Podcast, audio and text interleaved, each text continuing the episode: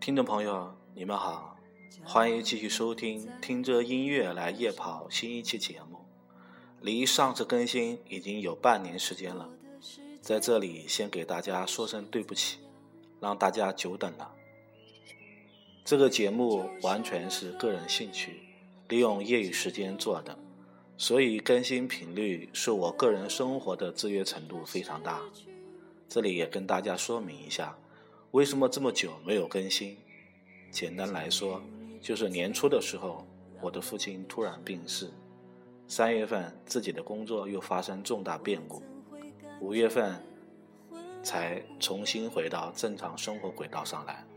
所以这段时间没有时间，也没有精力去更新这一档播客节目了。还好，现在一切都过去了，活着的人还是要好好的活着。不是吗？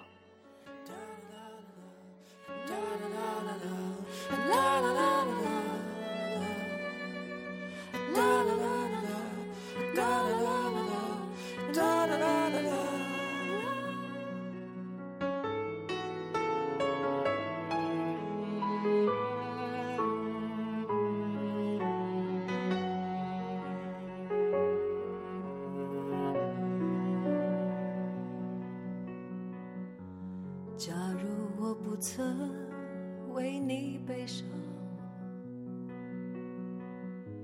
就不用原谅，不用失望，不用再一次到处流浪，像这河水一样流向远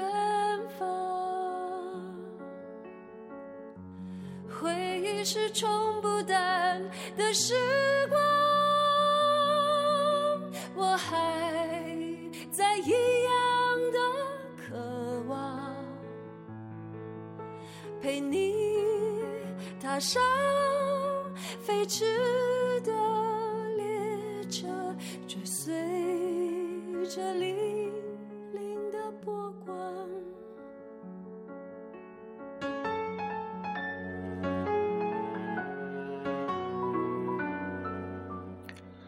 父亲的离开非常突然，在最后的日子里饱受病痛折磨。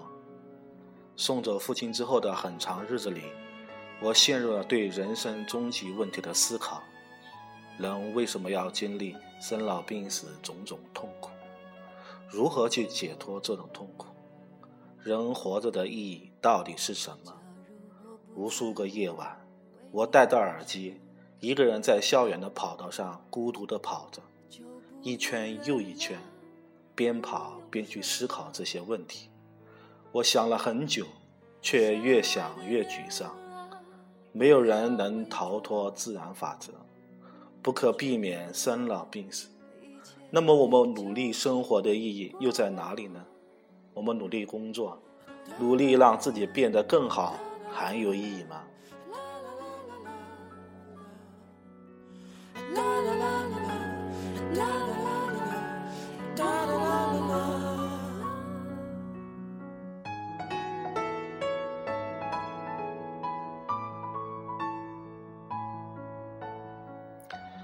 有一天，我在网上突然看到了一位叫 Paul Stanley 的漫画家画的漫画，叫做《生命与甜甜圈》。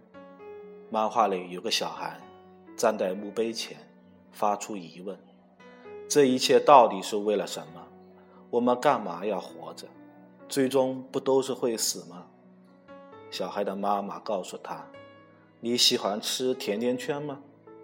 小孩回答道：“嗯，当然喜欢吃了。”妈妈说：“那你会想，甜甜圈两三口就吃没了，那干嘛还要吃它呢？”妈妈接着说：“你会要求，除非是吃不完的甜甜圈才肯吃吗？”小孩若有所思。妈妈接着说：“也许快要吃完的时候，你会有点悲伤难过，但直到它快吃完时，让你能更珍惜的享用啊。”小孩不屑地反驳道：“你把我当成三岁小孩啊！生命哪有那么简单？这一切的意义又在哪里呢？”妈妈语重心长地说道：“这一切根本一点意义都没有。人生本来就没有意义。人类存在于这个星球上只有大约几十万年，而我们头顶的那些星星已经存在了几十亿年。你真的认为宇宙会为我们人类计划未来吗？当然不会。人类也只是地球演化历史中许多偶然事件中的其中一样罢了。妈妈停顿了一下，接着说：“但是那不代表我们就应该放弃一切。生命本来就是艰难的，有时候你会很快乐，有时候你会很悲伤。”也许跟我们相处很久的人，突然有一天就不在了。终有一天，我也会离开，这就是生命的本质，就像甜甜圈一样，总会吃完。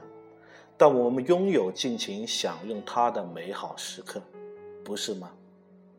妈妈抱着小孩总结道：“当你能接受这些事实时，你也就能开始享受生命的美好。该怎么做呢？”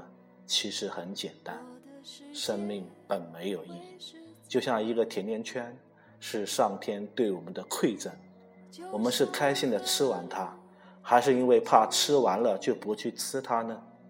所以，好好的活着，尽生命最大的可能，精彩的去活着，就是生命的意义。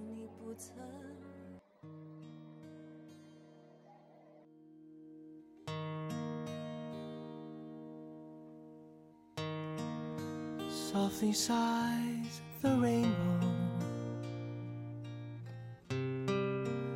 Misty songs of old flowing by the skyline. My secret lullaby.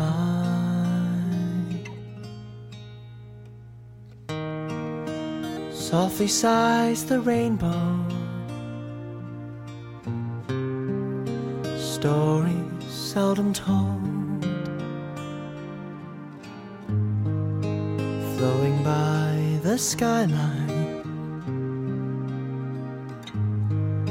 My love songs never rhyme. I stand alone below,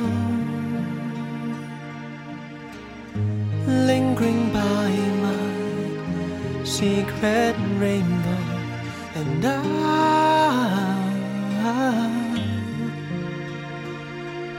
my secret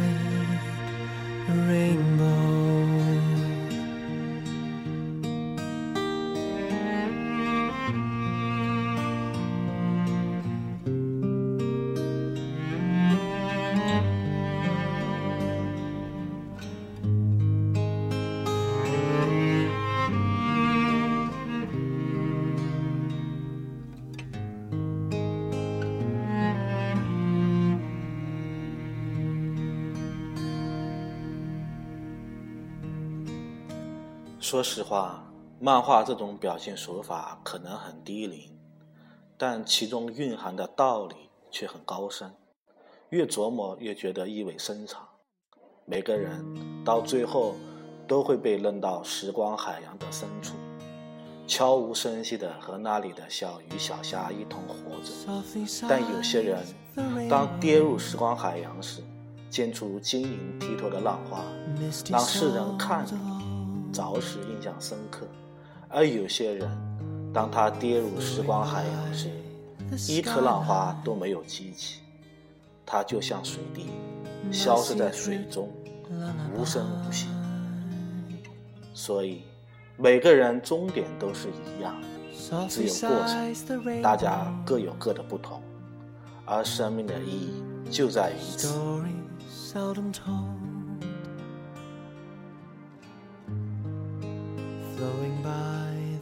好了，感谢大家的收听，这一期节目到这里就要结束了。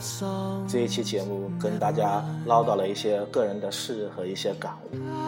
从下期开始，我们回到我们的主题，聊聊音乐，聊聊跑步，让我们的生命旅程有美好相伴。让我们努力变成更好的人。感谢大家收听，下期再见。